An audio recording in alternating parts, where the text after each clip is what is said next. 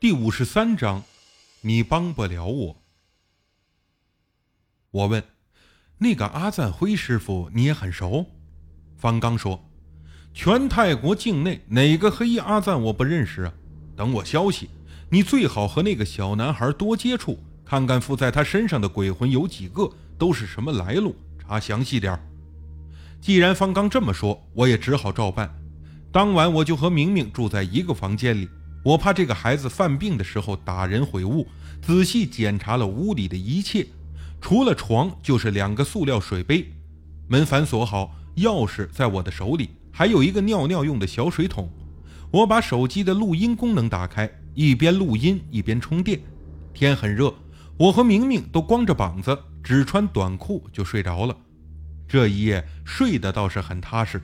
因为第二天早晨七点钟，我才被杨莲的敲门声叫醒。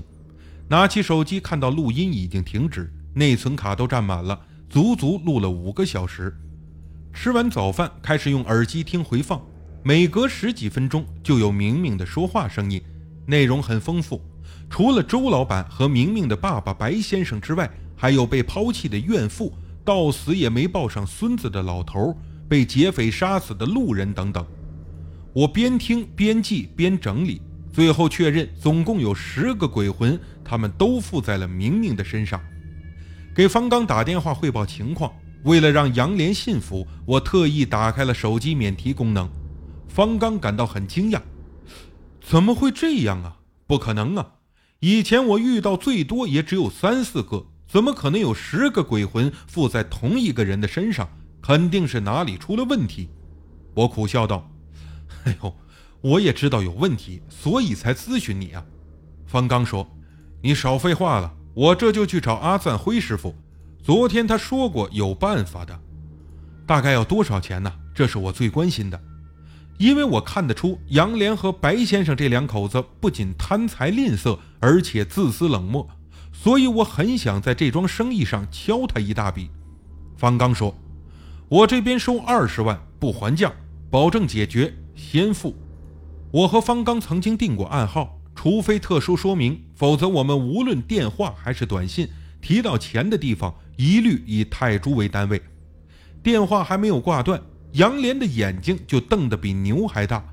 我这边刚挂电话，杨莲就说：“什么要二十万？怎么这么贵呀？”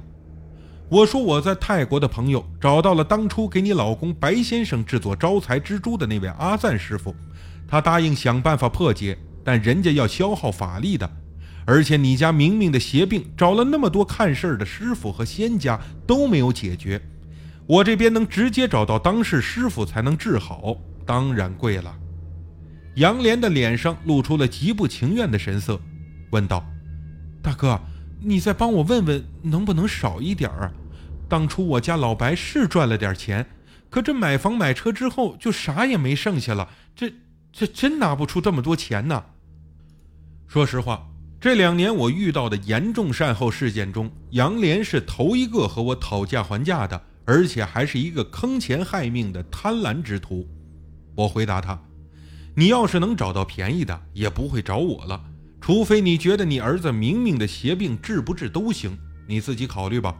二十万人民币不能少，而且是先付。”杨莲差点没跳起来：“啊！”还得先付，我哪知道你是不是骗子呀？要是你收钱后跑了呢？我冷笑道：“呵呵，不是每个人都像你丈夫那么缺德。你以为阿赞师傅没收到钱就能给你破解？没事儿，你怕受骗也正常，找别人去吧。”说完啊，我抬腿就走。我都出了大门，杨莲也没有阻拦，这让我感到很意外，觉得这个女人实在是太差劲了。为了钱，竟然连儿子都不顾。快走到单元门口的时候，杨莲才从楼梯上追下来，一个劲儿的道歉，说手上钱不够，需要时间凑钱什么的。我说呀，最多给你七天时间，凑够了会到泰国那边才可以开始制作。在事情彻底解决之前，我不会离开你家，否则可以报警抓我。话都说到这个份上了，杨莲也没再说什么。三天后，他把钱按我提供的账号汇给了泰国的表哥，我再告诉方刚去罗勇找表哥取走他的那一份等待收获的这段时间，我还得每天晚上和明明同屋睡觉。这些天我都睡得不错，虽然第二天的录音都能听到那些附在明明身上的鬼魂利用明明的身体在不停的说话，但至少没有恶意。可在第十天的晚上，意外出现了。大概是凌晨两点左右，正是睡得最香的时候，我迷迷糊糊的觉得身边有动静。醒来后，我没有睁眼。先是听到脸旁边有人在贴着我喘气，我半梦半醒，以为是猫狗。睁开眼睛，借着窗外的月光，才看到是明明把脸凑到我面前极近的位置，正认真的看着我。我一下就完全清醒了，连忙向后移动，却发现身体完全动不了，就像被打了麻药似的，那么难受。明明看着我，慢慢张嘴说：“你到底想干什么？”我觉得还是他体内的鬼魂在说胡话，就没有回答，让他自言自语去。